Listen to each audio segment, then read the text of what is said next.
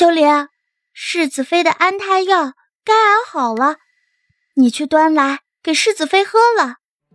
秋轩命令着秋玲，无外乎就是想支开他。秋玲有些犹豫，可看了看柳岩，见他对自己面上露出不愉，也不再拒绝，推开内室门出去。那你说，该怎么做？柳岩询问着，摸着肚子，眉眼一片狠昵。秋轩笑着在柳岩的耳边耳语几句，目光期待的望着柳岩。不行，这件事情传出去，对王府和夫君都不利，绝对不可以。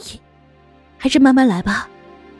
秋轩，你是我娘家的丫鬟，是亲信，我信任你，你就帮我时刻注意大少爷，见他有什么不对劲，你就立刻来告诉我。柳岩眼里迸现出一丝亮光，他会把自己的夫君看牢的，不会让顾阮有机可乘。是，奴婢记下了。秋轩低着头。所以柳岩并没有发现他眼底的得意与阴狠。醉青楼，哟，裴世子近来人逢喜事精神爽，走路都带风的，怎么不把世子妃也一并带来呀？大病初愈，就该出来散散心，心情舒畅，解解郁气才是。霍尊在一边打趣着裴玉。裴王府之事，他也听霍州说了不少。新婚之夜，裴玉去了书房，该是为了那个女人。不过他作为外人，也着实不好说什么。裴玉懒懒抬眸瞥他一眼，有些无奈。软软若是肯出门就好了，这白天睡，晚上闹腾的。纵然自己身体再好，也经不住这么折腾呀。这坏毛病也不知是何时染上的。少说风凉话。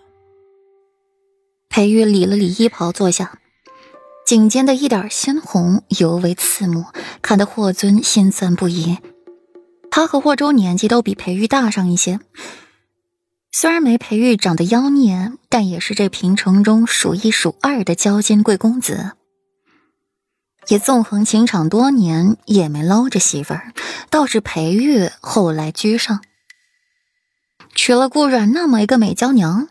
瞧他春风满面、生活惬意的模样，霍尊就心酸。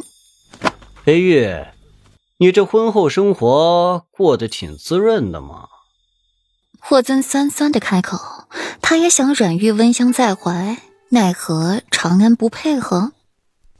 嗯，很滋润。裴玉诚实，就如此大咧咧的说了，可也让霍尊心塞。哼佩玉，你别得意太早。很快你就知道什么叫做水深火热了。霍尊想给自己挽一些面子回来，却又被裴玉一句“女人好哄”给打败了。这女人哪里好哄了？女人要是好哄，那他和霍州不是早就抱得美人归了吗？还用得着在裴玉面前如此心塞？裴玉，别高兴的太早了。要是顾阮知道你在外面金屋藏娇，你看他与你闹不？霍尊这一次是抓住了裴玉的小尾巴了。一说完，裴玉的脸就黑了，简直可以滴墨，看得霍尊心一颤一颤的。本世子外面没养女人。裴玉咬牙切齿的看着霍尊，眼底凶光一闪，又迅速被掩下。那清凉寺你怎么说？那位唐河郡主你又怎么办？更何况你还有一位美若天仙的小表妹温若然。顾阮是女人，都会有嫉妒心。不管你如何，但凭那些个女人，你敢保证顾阮不会同你闹，不去找他们的麻烦？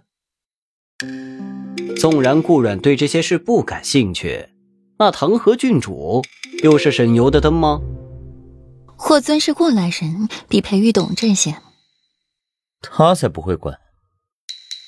顾阮的眼里、心里都是利益，谁能给他利，他就依附谁。裴玉清淡的墨眸沉下，如黑夜一般深沉幽邃，压得令人喘不过气来。只不过清凉寺。清凉寺也与本世子没有关系。裴玉清淡的墨眸染上了几分诡谲，清淡如画的谪仙面容，此刻犹如蒙上了一层雾，看起来神秘诡测。就连霍尊见裴玉这样，也有些摸不清裴玉的心思。他心里到底是有清凉寺，还是没有？亦或是裴玉他一直没有心？否则又怎么能说出这般冷血的话来？霍尊低头想着清凉寺，并未注意到裴玉此刻正用着阴寒的目光瞧着自己。